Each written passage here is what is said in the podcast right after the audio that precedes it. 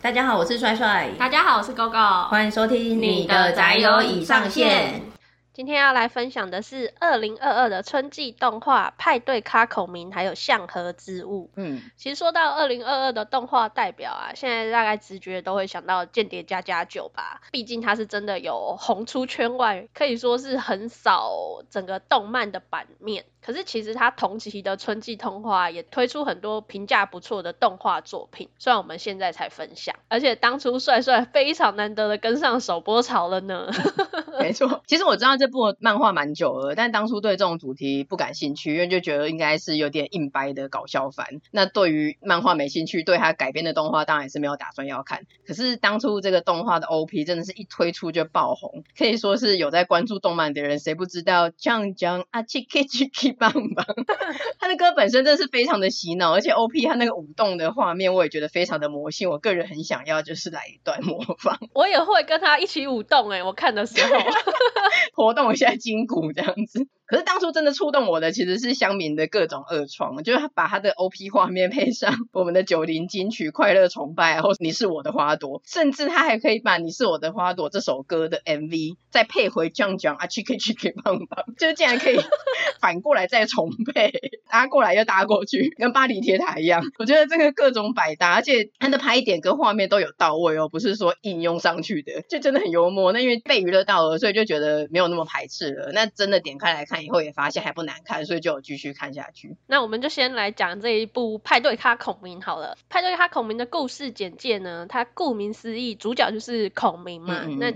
就是大家知道三国时代的那个孔明没有错。开头他就描述了三国时代蜀汉的丞相诸葛亮，字孔明，他在五丈原之战之中呢病故。但他死前还怀有遗憾和心愿，就希望说他能够重生转世，在一个和平的时代。当他再次睁眼醒来之后呢，竟然重生到了现代的日本。其实他那时候还不知道他重生了，他以为他在地狱，而且刚好就在万圣节，东京的涩谷街头，大家都是 cosplay，有一种群魔乱舞的感觉。孔明当下还在想说，哦，原来这就是地狱啊，然后就被嗨翻的路人打招呼。说：“哎、你是孔明吗？办的真好哎，跟我们继续去喝吧。”于是他就非常入境随俗的说：“好啊，就跟着去了 pub。”那在夜店里面，他就听到了这部的女主角，也就是月见英子的演唱，心里就想说：“天呐，地狱歌姬唱的也太好听了吧！”他后来还特别去找英子致意，但事实上，英子她是一个还没出道的创作歌手，平时就在这个 pub 打工，老板也提供她演出的机会。虽然说她是很有实力，可是他在甄选会上却一直的落选。那因为他默默无名嘛，所以他在社群网站上的 follow 人数也少得可怜。讲白了就是没人气，不红。这时候刚好在想着说，我是不是应该要放弃了，不要再想着要当歌手的这个梦想。孔明就跟他表示说，让我来当你的军师，实现你的梦想吧。因此，你的歌声是有疗愈人心的力量，我们一起来拯救苍生吧。因此，一方面觉得他很奇怪。但也就是说，OK，好，我就是信你这一次，因为他毕竟需要有人推他一把啦，他没有想要放弃梦想。嗯，于是呢，英子他自身的实力，再加上孔明他一次又一次的谋略，就逐步的去实现两个人的音乐大同梦想。没错。说到这一部动画，可能没看的人也有听过主题曲，就是刚刚帅帅唱的那个 Chicky Chicky Bang Bang，旋律就是相当的洗脑和魔性，当初也衍生出各种的迷音和空耳嘛，包括刚刚讲到的你是我的花朵，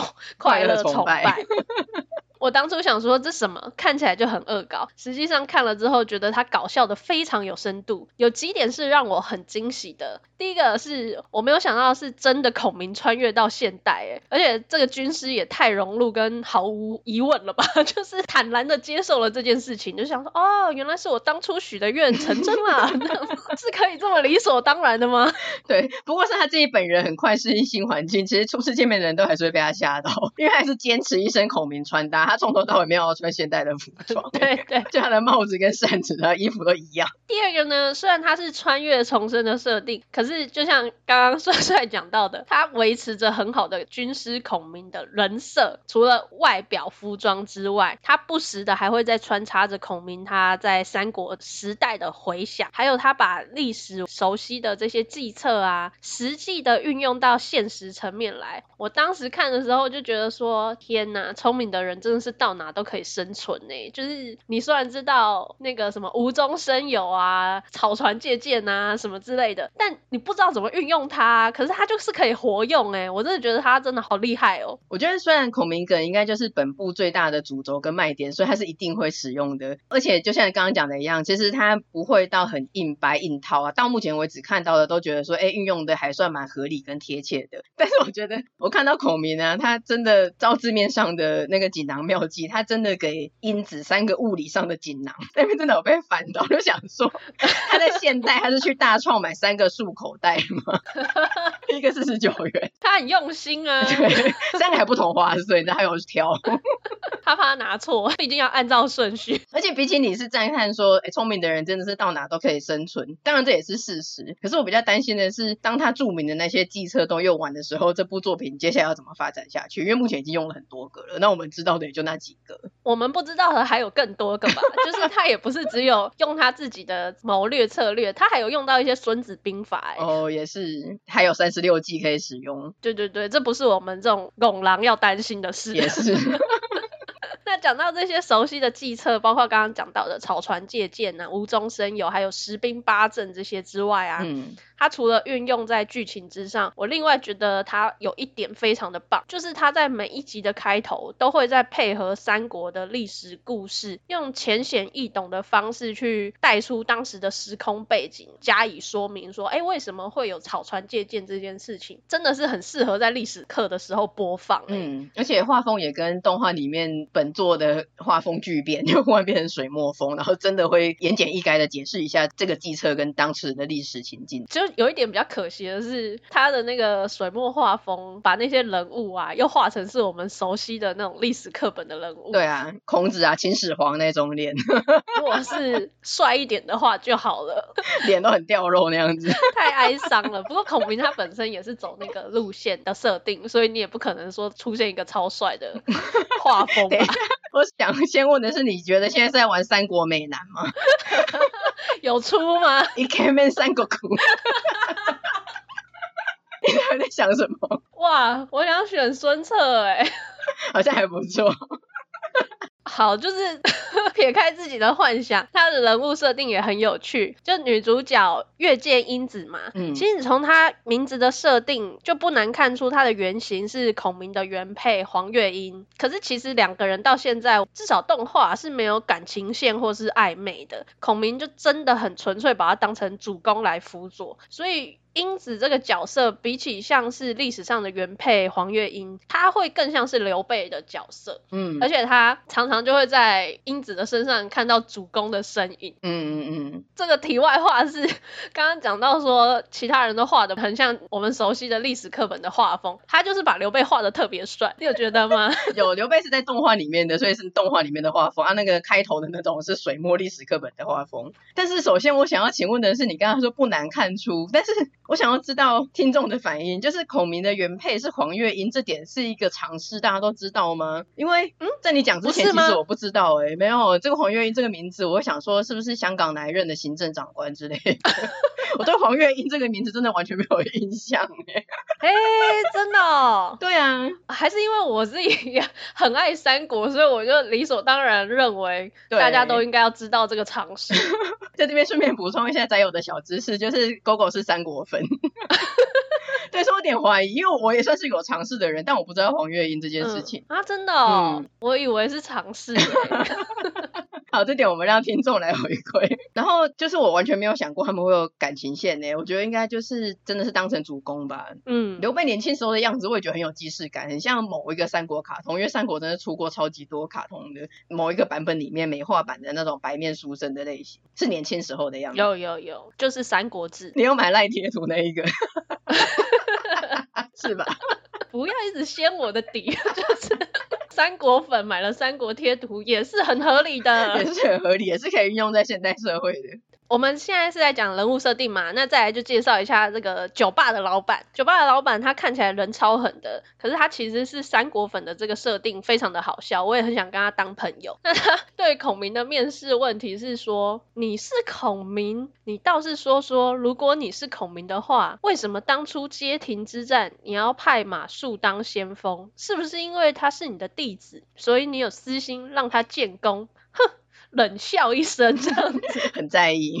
孔明有点沉重的道出当时的状况，就是说当时老将们也说马谡不适合，可是他认为马谡足以手下此战，他只是缺少实战的经验，应该要给他一个机会，让我们可以去培养出年轻的将领。但是很可惜，最终还是落败了，不得不挥泪斩马谡，这件事情也让他很痛心。老板当下就录取他，心想说：“天哪，我终于找到一个可以跟我大聊三国的员工了，表示非常的开心。”对，就算对于他到底是不是孔明半信半疑，但至少有一个人终于可以跟他聊三国了。嗯嗯，我也很想要，就是有一个 podcaster 可以跟你大聊三国吗？那没办法，你知道我在对谁许愿吧？抱歉，你可能要去另外开一个历史频道。顺带一提，就是三国跟水浒来说，我是水浒粉。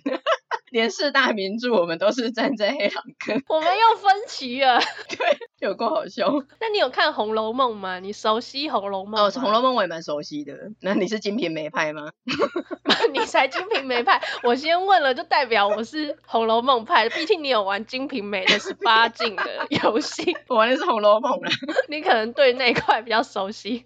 我来讲这个，就是我在看第一集的时候，其实也想说，那孔明到底要怎么在现代社会谋生？而且，难道他要一直寄住在英子家吗？再怎么来说，其实也是不太方便吧。那原来是借由三国粉酒吧老板来雇佣他来解套这件事情。然后再后来还要再介绍他们团队里面会加入的另外一个重要角色。是一个 rapper 卡贝泰人，要念中文好难哦。现实生活看起来有一点阴沉，然后没有什么干劲的家伙，可是他 rap 超强，他是连续三年称霸 MC 说唱大赛最高赛事 DRB，号称拥有无人可敌之自由风格的绰号的年轻说唱歌手。这个有够长的 title。卡贝呢，他有一个劲敌叫做赤兔马。我本来以为赤兔马，其实你大概也很直接的可以联想到，他就是关羽的坐骑名马。嗯，这个应该就是尝试了吧？赤兔马，你知道。是啊。是 啊希望他可以马娘化。没有想到他们两个的名字有另外的意思，哎，就是赤壁的含义。赤当然就不用说，就是赤兔马的赤嘛。那壁的话呢，是来自于卡碑这个日文，就是壁的意思。哦。后来发现的时候就想说，哇，这个命名真的很有巧思，哎。对，而且这样子赤壁 CP 的攻受也确认了。是吗？赤在前，壁在后啊。没有啦，他们这一对完全不猛，开玩笑的。但是在你说之前，我真的完全不知道他合起来是赤壁的巧思这件事情呢。我当初 看到他的对手是赤兔马这个名字的时候，我只觉得就是蛮幽默的，然后有点冲击，想说哇，好简单粗暴，竟然日本人名字可以叫赤兔马哦，这样子。他也可能是艺名呢。哦，也是哦，对对对，有道理，rapper 名。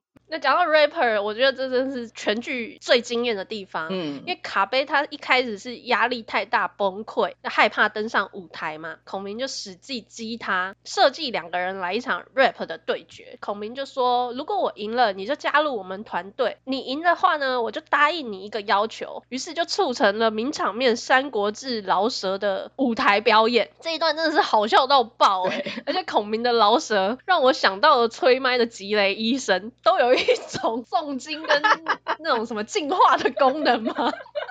我最惊艳的也是 rap 这一趴。当初第一季其实也是 on 档播到大概第七集左右才开始看吧。那其实我前几集我都是一次看一集就觉得说哦差不多了。但是从 rap 那一段开始，我整个兴致都起来了，就是一集接着一集的看。而且我看西洽版，大部分的人都是说，就是 rap 这一段啊，卡贝的剧情很无聊。但是我就在想说，哎。这个是不是只有我们看到 rap 就会兴奋？因为我反而是看到这边精神都来了。我也是哎、欸。然后第二个问题是，就是我们到底是本来就喜欢 rap 这个元素，还是我们又在各个动漫之中寻找吹麦的影子？我也想问，因为你知道我要讲的就是这个声优的部分。嗯，因为你讲到声优的 rapper，又讲到催麦，是不是就不能不提到我们木村昂？当时就想说，哎、欸，赤兔马的 rap 好有感觉，而且听起来好熟哦，就去查，一查果然是我们的山田一郎哎。然后还有卡贝啊，这也是声优梗。嗯，他是八六不存在的战区主角星耶的声优千叶翔也他配的，而且还 rap 也是他亲自上阵。我只能说，我们能够听到新的 rap 真的是各种感动。未来我们会有一集讲八六，大家就会知道我们有多爱八六的心。要是考哥就会叫你不要把角色跟角色混为一谈，什么新唱 rap。我不管，对我来说我就圆满了。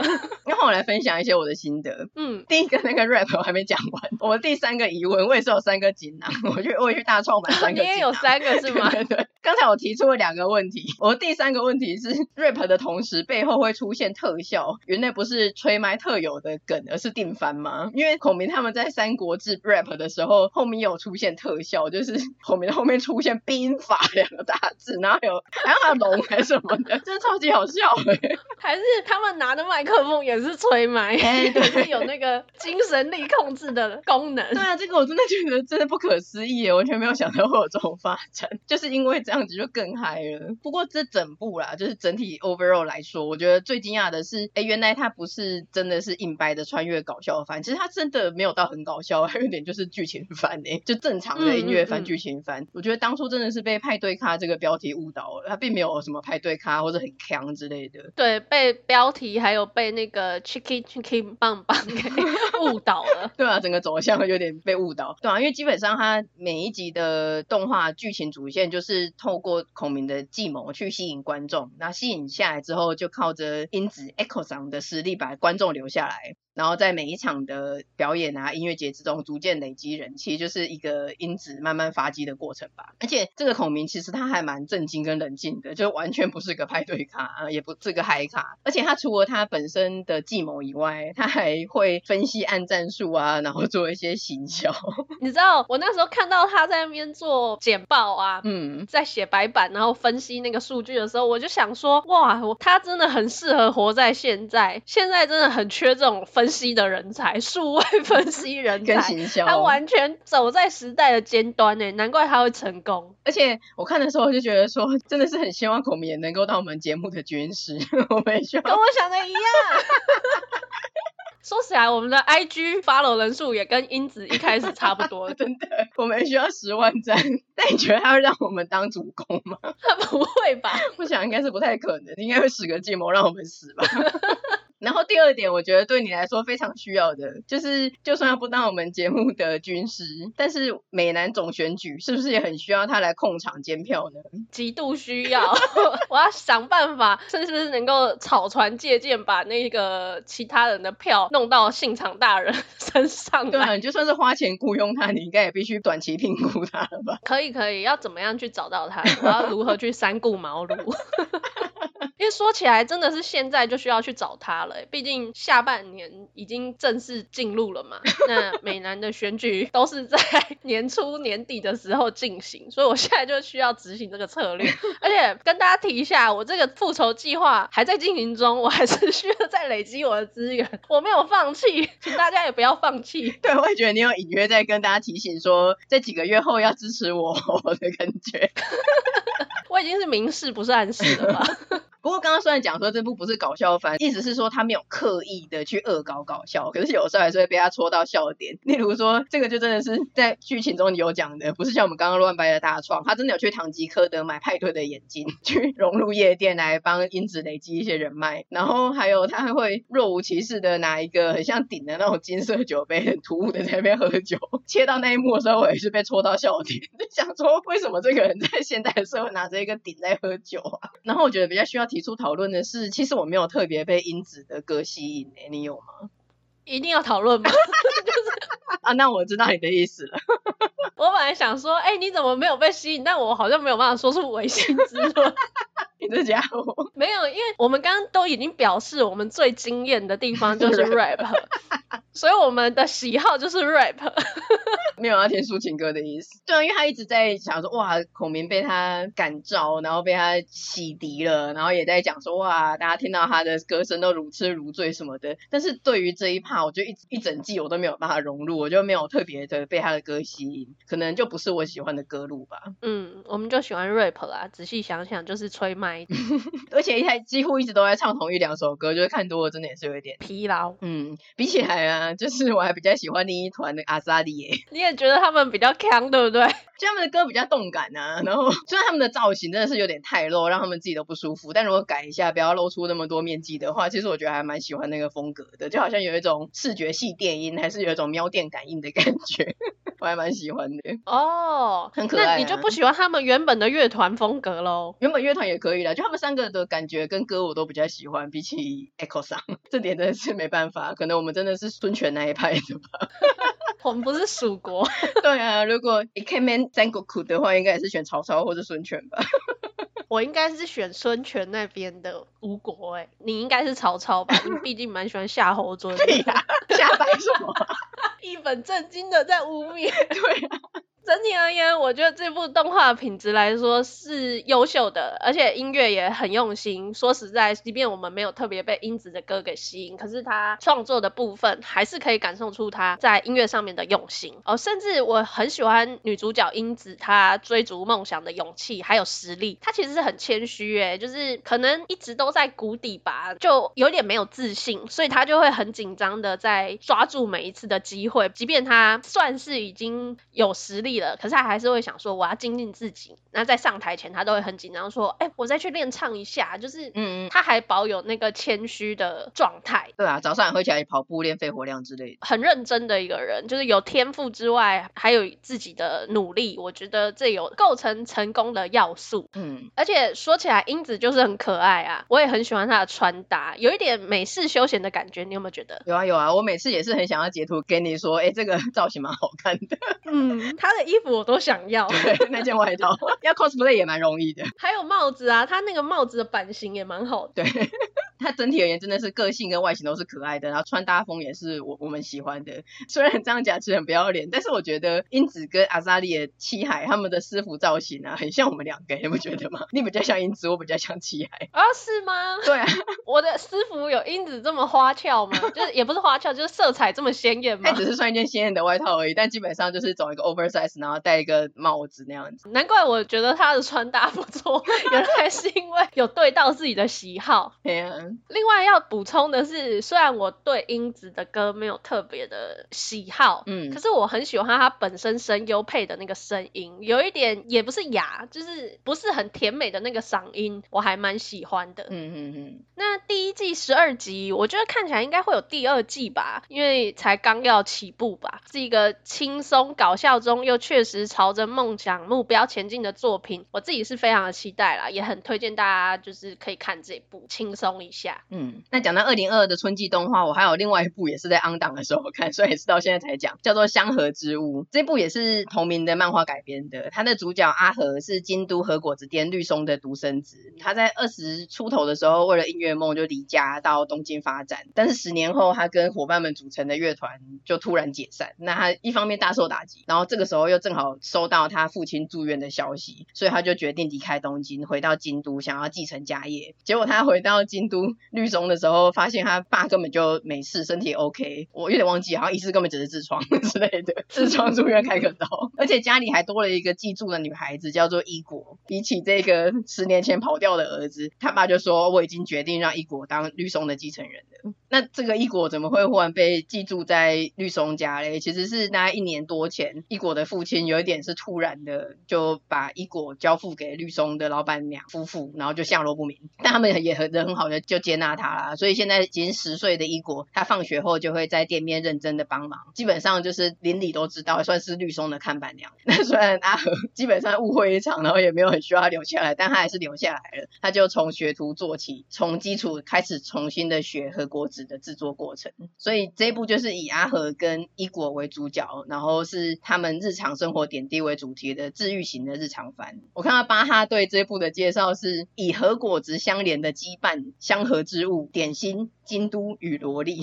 没想到会在介绍的文章标题中看到直接丢关键字这么简单粗暴，而且我觉得它很点题耶，就没错，对，是这样子。看到的时候觉得有点好笑，可是它的元素确实是这样子，没有错。那我觉得这一部有几个特色跟亮点，第一个就是它动画的色彩风格跟其他动画比较不一样的地方是，它是用水彩还是那种色铅笔的笔触，然后去画那个京都风情，看起来还蛮舒服的。那如果你是喜欢京都有去过的人的话，你会觉得很身临其境。真的街景就是长那样，我我我超爱的，我个人是很喜欢京都的，嗯，对。然后他一开始有到那个京都车站嘛，也是一看到那个京都车站就立刻想到自己也站在那边的感觉，嗯，很有身临其境，就像你说的。然后过程中会带到什么大文字山啊、哲学之道啊这些著名的京都景点，都很有风情。我自己觉得他这个是语言上面的，嗯，京都有所谓的京都腔，嗯嗯，他整部都在京都嘛，所以这些人讲话的腔调都是京都腔，所以我就听起来就觉得哦，有一种真的是在京都的感觉，很舒服啊，京都人讲话的那个腔调，这点是很多人都有提，听得懂的人就觉得很喜欢。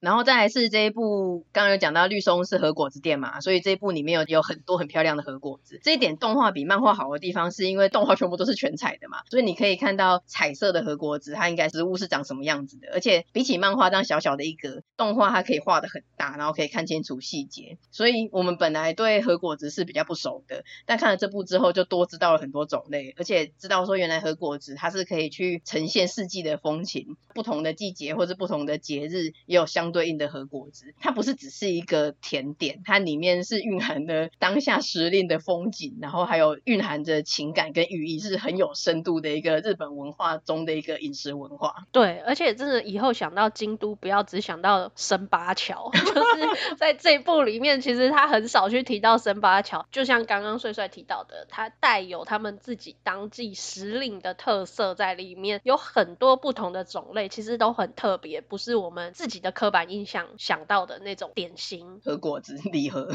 然后有一点我很喜欢的是，阿和他爸妈对阿和真的是说实在是蛮粗暴对待跟无情吐槽的，这个我每次都会戳中我的笑点。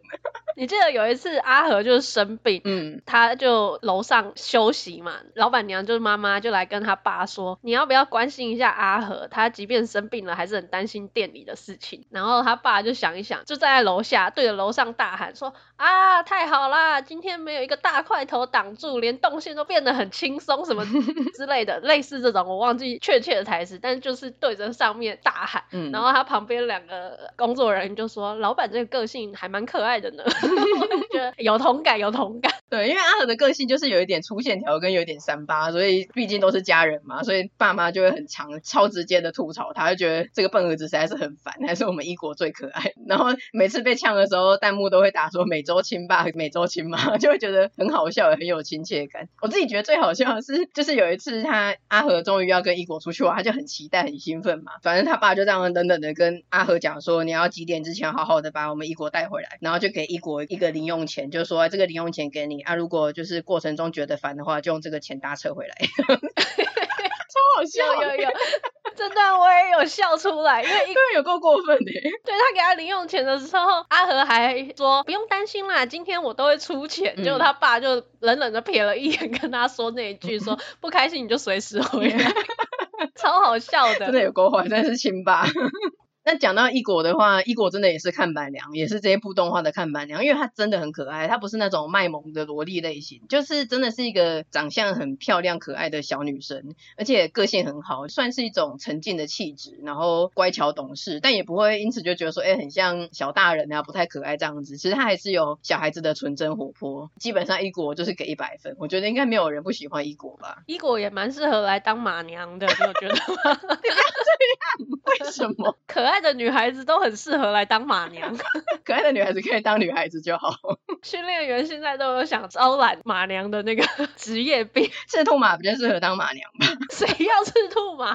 好，那另外这一部最另类的看点呢，就是修罗场。因为虽然这一部的基调它是一个温馨平和的日常番，但是偶尔会出现修罗场。那没看的听众可能想说什么意思？其实就是阿和他那个时候从东京匆匆的回到京都，那那个时候就反正收拾行囊嘛，然后女朋友想说你要干嘛这样子，就是没有沟通清楚啦，就有点算是有点吵架吧，所以就分开了。基本上算是也没有解释清楚的分手。那后来他的女朋友加奈子有点旧情未了的疗伤之旅吧，去京都旅游，见巧遇阿和，他就决定在京都找工作住了下来。这是第一个。第二个是绿松这间店有一个打工的女高中生叫做美璇，她在某件事情受到阿和的帮助之后，就对他产生好感。这个一男二女的关系就是一个修罗场。他们那两个女生其实都有意识到彼此是情敌关系，但他们其实关系是不错啦，没有真的不合，只是他们偶尔对话中就会有一点皮笑肉不笑的在较劲这样子，会有火花。对，那一果是个聪明的孩子，他每次在中间都在冒，他觉得极度尴尬，他都感受到那一个 可怕的火花，那个刀光剑影，杀人不见血。对，但是这一切呢，我们男主角天然呆的中央空调阿和完全没有发现，甚至有一次圣诞节，然后美璇就鼓起勇气约阿和下班，说：“哎，要不要去赏灯还是干嘛的？”然后阿和就说：“哎，好啊。”结果走到路上，竟然遇到也是来约阿和的加奈子，那这样子。所有人都觉得说天哪，这是一个什么尴尬的会面修罗场。但阿和就是完全不自觉，就说哎，这么巧哦，那哎你也是要赏灯吗？那我们就一起去吧，就很自然的走在两女中间。然后每次有这种情境的时候，弹幕都会集体激动，就说来了来了，这就是我要的血流成河，我正为此而来。我也是，我也是，我觉得这个三人之间的相处非常的有看点。对，一方面是一个温馨的日常番，那一方面就是忽然出现修罗场的时候，大家就会集体兴奋，然后精神都来了这样子。而且这也是一个呃需要探讨的地方，就是阿和的女人缘怎么可以这么好啊？因为她就是可能有点粗线条跟傻傻的，就是会让你有一点母爱，觉得有点可爱。平常好像很粗线条，但有的时候又好像很细腻啊，或很温柔，观察入微之类的，所以可能就会被她暖到吧。我也在想说，如果是现实生活的话，我会不会喜欢阿和？好像是有可能的事情。你应该会吧？对，我好像是喜欢这种类型的人。我应该会喜欢放下一国的爸爸吧，我是学长那一类。对对。可是其实我觉得学长还蛮不负责任的，就到目前为止还没有说明啊。就以目前的走向来说的话，觉得哎、欸，他有一点不负责任。也许他有苦衷，我们还不知道。当初跟一国在照顾的时候，两个真的是很好，很用心的在带这个小孩。可是那个时候的不告而别，真的也是非常突然的，真的就把他就丢给人家这样子。总之这一部我个人觉得是还不错，蛮舒服的小品动画，就是我的评价。可是看弹幕还有一些各平台的留言，好像很多人是非常喜欢哦，我觉得极度疗愈啊，然后可以得到温暖啊、力量之类的。觉得说这部太冷门了，没有让更多人知道，很可惜。所以今天就一并分享给大家。因为我觉得这一部是很温柔的一个作品，整个基调，包括阿和的人设，其实虽然说他粗线条，可是他真的很温柔。你有时候会被他给修复到吗？就是也被他拯救了。对，那另外值得一提的是，他的 OP 很好听哦，就很多人都觉得说是那一季动画中最喜欢的歌，所以这一点也是蛮值得一提的。我觉得 OP 的那个音乐旋律，噔噔噔噔，很有 NHK 晨间哆啦 A 的感觉。所以今天总之呢，就是再度的虽迟但透的分享这两部动画给大家，有兴趣的听众可以去补番啊，因为毕竟看作品本来就没有什么时效性，然后 这两部配饭看也蛮适合的。又来了。今天这集就差不多到这边。喜欢我们的内容的话，请追踪我们的 Podcast、Facebook 跟 IG，还有将我们的节目分享给亲友。你的好宅友需要你的支持和推广，也请在 Apple Podcast 给我们五星的评价哦。下次见啦，拜拜。下次见，拜拜。